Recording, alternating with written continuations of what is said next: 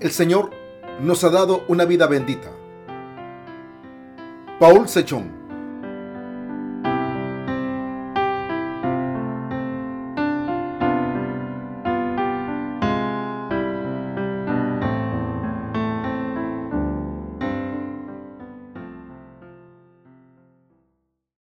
Vivan con la esperanza de la vida gloriosa.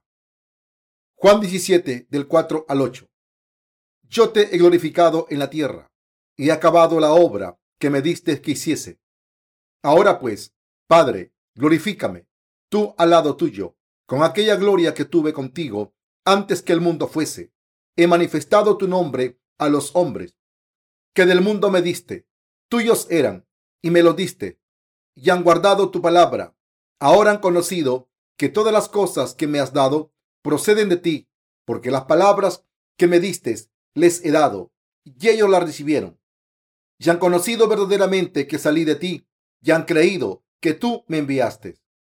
El capítulo 17 de Juan está dedicado a la última oración de Jesús antes de que fuese crucificado. El Señor oró de esta manera porque quería algo de Dios Padre. ¿Qué es lo que quería? En el pasaje de las escrituras de hoy podemos leer, yo te he glorificado en la tierra, he acabado la obra que me diste que hiciese. Ahora pues, Padre, glorifícame tú al lado tuyo, con aquella gloria que tuve contigo antes que el mundo fuese. Juan 17 del 4 al 5. Está escrito en la palabra que Jesús estaba con el Padre antes de la fundación del mundo. Esto significa que Dios y Jesús son la misma persona y ese Jesús es el Dios creador que creó todo el universo y todo lo que hay en él. Además, este Dios Padre le encomendó una causa justa a su Hijo Jesús y nos está diciendo que Jesús glorificó a Dios Padre al cumplir esta obra justa. Esta es la obra de resolver todos los pecados del mundo. Jesús recibió todos los pecados de la humanidad a través del bautismo que recibió de Juan el Bautista. Y entonces fue crucificado para pagar el precio de esos pecados.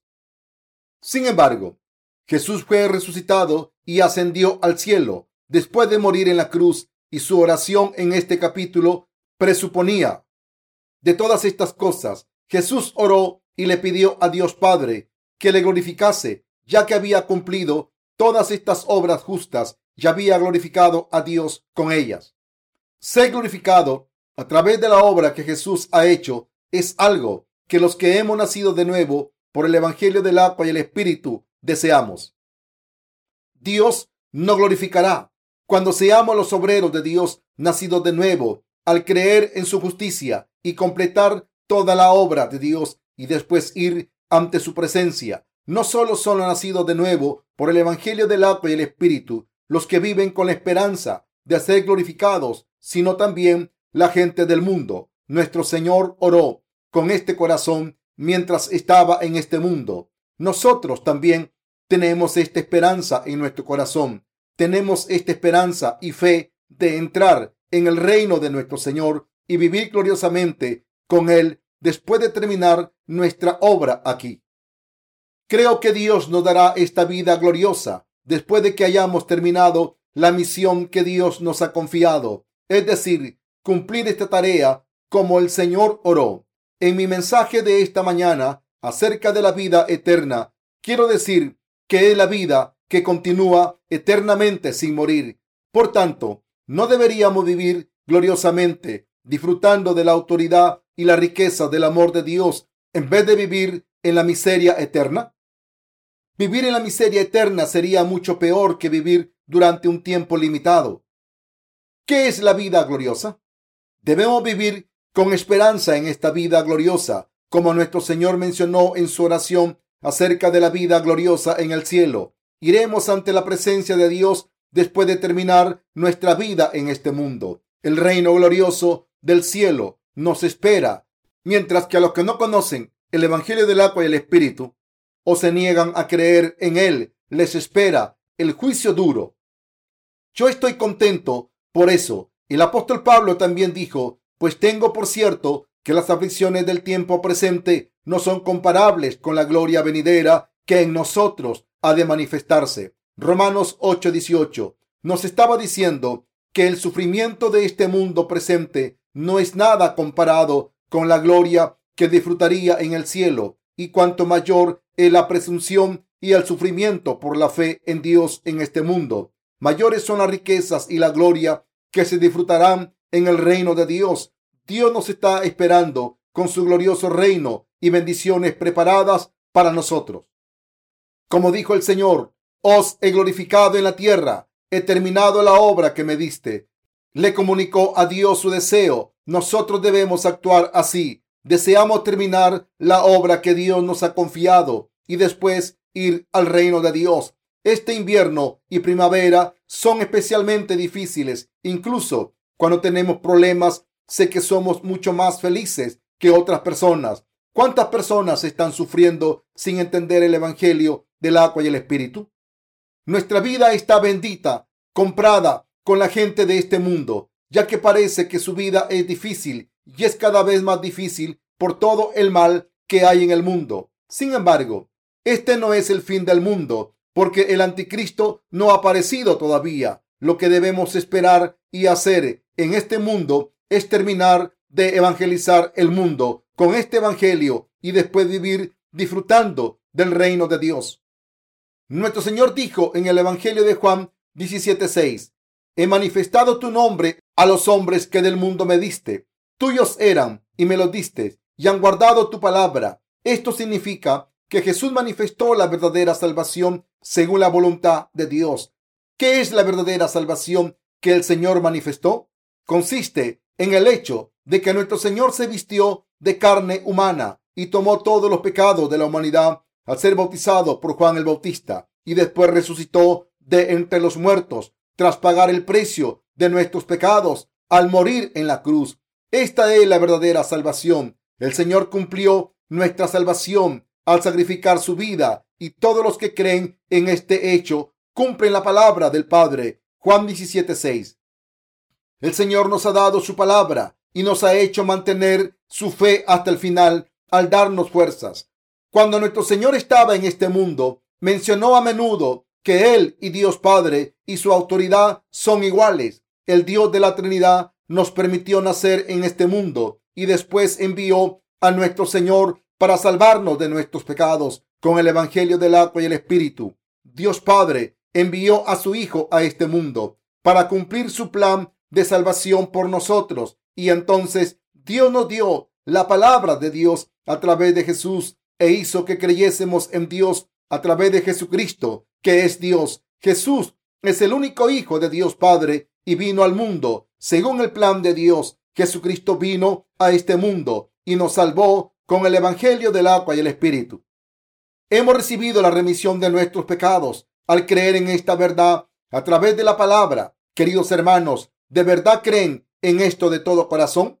El ministerio de Jesús y nuestro ministerio, en otras palabras, el ministerio de los que han nacido de nuevo, son el mismo. De la misma manera en que el Señor entró en el reino del Padre después de completar su ministerio en este mundo, nosotros iremos al lugar glorioso en que Dios vive después de haber predicado su evangelio y completado la misión que Dios nos ha confiado. Pero a pesar de esto, la gente malvada siempre intenta molestar a los que hemos nacido de nuevo mediante el Evangelio del agua y el Espíritu. Parece que ayudan a otras personas que no son el pueblo de Dios, pero la verdad es que las están perjudicando. Esto se debe a que sus almas son tan diferentes de las almas de los justos que han nacido de nuevo por el Evangelio del agua y el Espíritu. Cuando veo estas cosas, me siento muy afortunado de poder servir a Dios por fe, pero a pesar de esto, me acuerdo de que todavía tengo una carne débil. Como nuestro Señor oró a Dios Padre al cumplir el ministerio de salvar a la humanidad de los pecados con el Evangelio del agua y el Espíritu, antes de ascender al cielo, diciendo, Ahora pues, Padre, glorifícame tú al lado tuyo con aquella gloria que tuve contigo antes que el mundo fuese. Nosotros debemos esperar también que Dios nos glorifique, incluso después de haber terminado nuestro ministerio en este mundo. Esto se debe a que nuestra esperanza de la vida eterna, viviendo y disfrutando de las riquezas y la gloria en el reino de Dios, está en nuestros corazones. No solo debemos tener esta esperanza, sino que también debemos trabajar duro para recibir esta bendición de Dios. Sé que nuestro Señor nos glorificará después de haber terminado nuestro ministerio aquí, porque sé que es su plan hacernos verdaderos creyentes que puedan vivir gloriosamente con Él en su reino de los cielos eternamente. Estoy muy contento y tengo paz en mi corazón cuando pienso en esta gloria que recibiremos pronto. Vivir en este mundo será muy difícil si no tenemos esta esperanza de la vida eterna que nos dará riquezas y gloria. Por eso debemos ser pacientes y superar todas las dificultades. El Evangelio del agua y el Espíritu está siendo predicado efectivamente sin importar las circunstancias del mundo. A menudo tienen lugar algunos incidentes en nuestra iglesia, pero sé que podemos superar estas cosas y cumplir la obra justa si trabajamos unido con un corazón y una voluntad. Por eso debemos pensar siempre en la voluntad de Dios y hacer su obra. Sé sin duda que esta es la obra justa a los ojos de Dios. La gente suele pensar de manera diferente dependiendo de las circunstancias. El corazón de una persona laica nacida de nuevo cambia cuando se convierte en obrero de Dios. Entonces, su corazón cambia una vez más cuando lleva a cabo algunas tareas en la iglesia de Dios. El profeta Ezequiel nos da un ejemplo. El rey de Babilonia invadió Jerusalén y tomó a muchos jóvenes prisioneros, incluyendo a Ezequiel. Entonces, Ezequiel se convirtió en profeta durante este tiempo y animó a su pueblo con esperanza porque estaba sufriendo en la esclavitud. Si Jeremías era el profeta de las lágrimas y Amós el profeta de la justicia, Ezequiel era el profeta de la esperanza.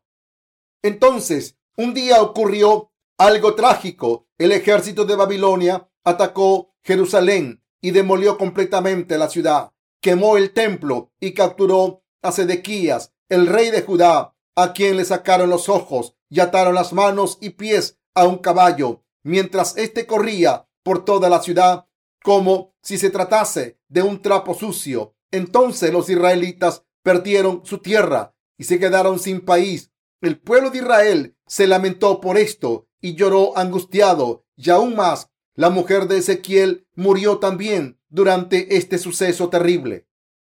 ¿Qué creen que le ocurrió a Ezequiel durante esta calamidad?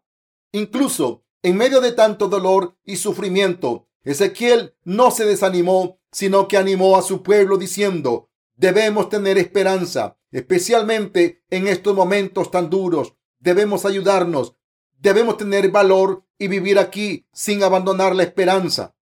Debemos creer en el Dios Todopoderoso, Jehová, y depender de él. La gente que era terca y obstinada empezó a escuchar estos sermones de esperanza del profeta Ezequiel que suplicaba a la gente sin dejar de pensar en la esperanza y el amor de Dios.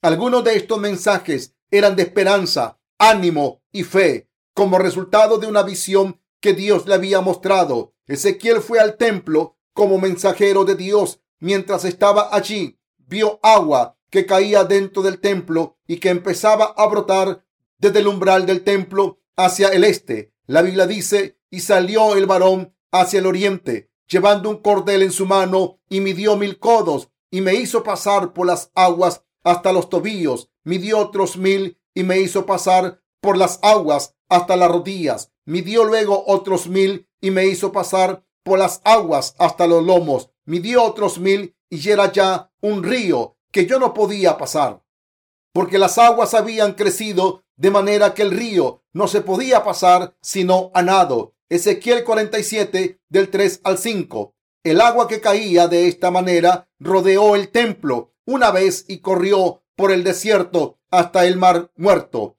Cuando esta agua cayó en el mar muerto, el mar revivió y los peces empezaron a nadar. Además, allá por donde pasaba esta agua, crecían arbustos y árboles frutales que daban multitud de frutos deliciosos. Esta era la promesa de Dios para la recuperación de Israel. Después de ser testigo de una visión tan increíble, la fe de Ezequiel se hizo firme y segura porque sabía que Israel se recuperaría y por eso le dijo al pueblo de Israel, nos levantaremos de nuevo, aunque ahora estemos sufriendo.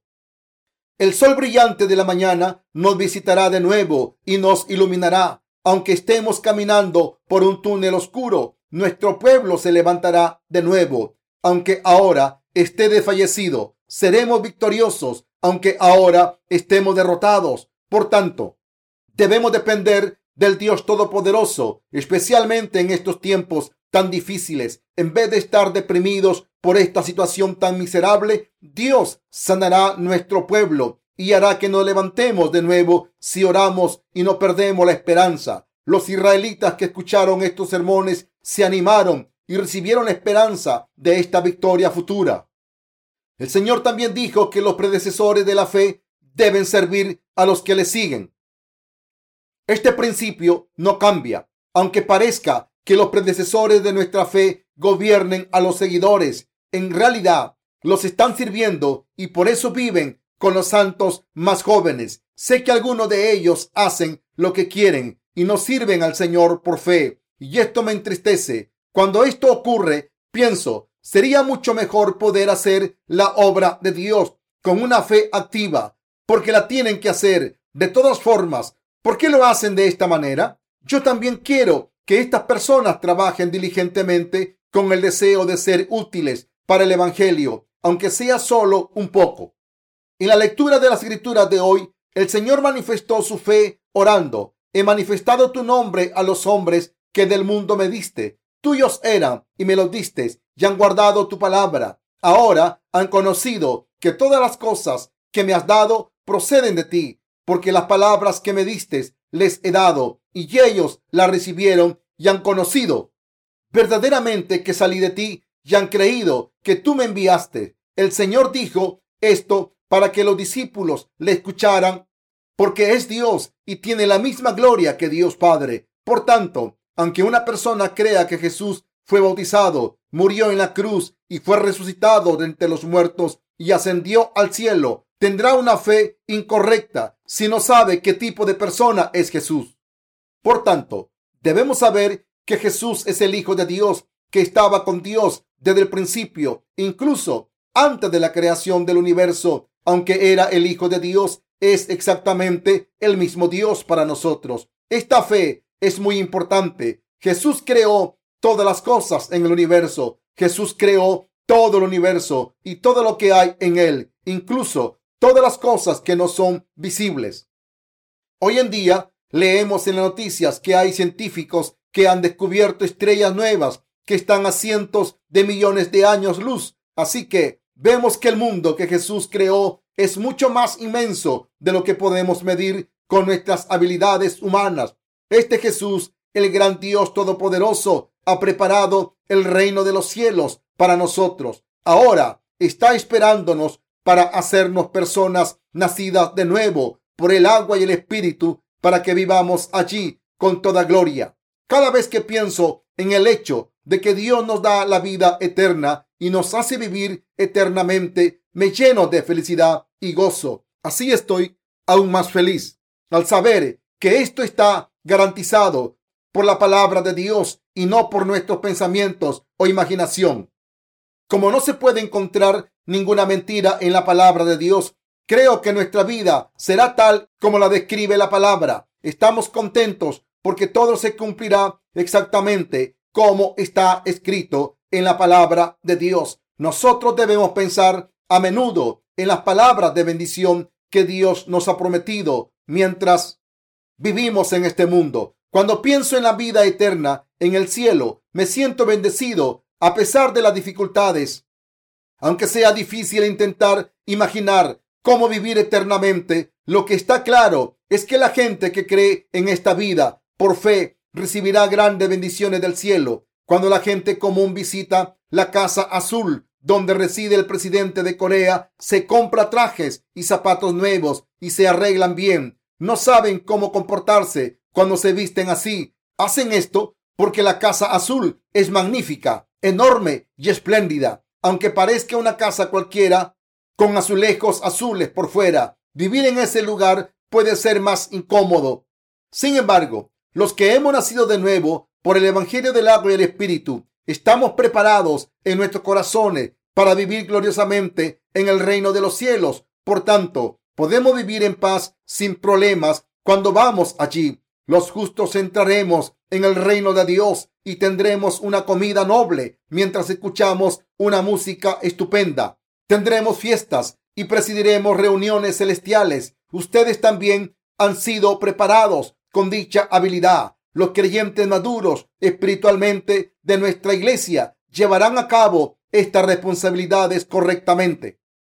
Yo también estoy preparado para estas cosas en mi corazón. Me gustaría que hubiese también un campo de fútbol en el cielo. Me hace feliz pensar en esto y lo espero deseoso. Por tanto, queridos hermanos, terminemos rápidamente la misión que se nos ha encomendado para poder ir al cielo juntos. Hagan la obra de Dios con lealtad en este mundo y hagan todo lo que puedan en sus vidas para disfrutar el gozo que Dios les da. Muchos de nosotros santos no comen mucho porque están a dieta, pero debemos comer alimentos sanos para reforzar nuestros cuerpos para esta tarea.